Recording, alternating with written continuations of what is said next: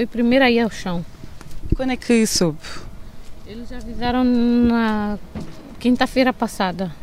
Nós fomos à Segurança Social, por conta própria, pensaram, se eles vão diminuir a barraca, alguém via falar conosco, ajudar, tipo, arranjar um lugar para gente depois para fazer isso. Mas não, eles vieram num dia de chuva, como está a ver. Estamos na rua.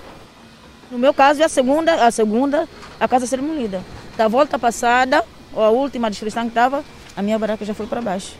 Depois essa é a segunda vez. Já duas barracas, sempre a me pôr na rua. Mas onde eu trabalho para Portugal, desconto para a Segurança Social, entrei aqui legalmente e o pagamento é esse. Eu vou dormir aqui, na rua, na lama com a minha filha. O senhor primeiro-ministro, eu contribuí também para, para apoio em Portugal. Estou a trabalhar desde 2017.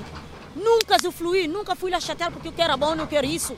Porque eu sei que eu tenho que trabalhar para cuidar dessa criança. Então eu vou dormir aqui na rua com essa menina. Eu não vou ao lado nenhum.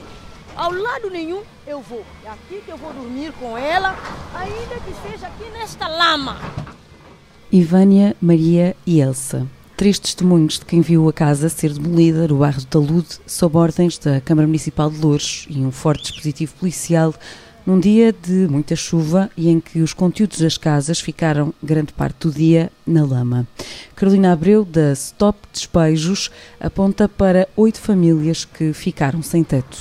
Existem duas mães com recém-nascidos de três e quatro meses. Existe uma moça grávida de sete meses que aguarda uma cirurgia uh, cardíaca ainda. É, e estão na rua. Agora não tem nem teto. Quando começaram as demolições de pelo menos oito barracas, ainda não havia onde realojar as pessoas. Os moradores classificam a ação de despejos como desumana. Não tem explicação. Foi mesmo uma coisa fora do normal, desumano. Não, não, não é humano o que eles fizeram, foi desumano. Não, isso não se faz nem com animal, quanto mais com pessoa.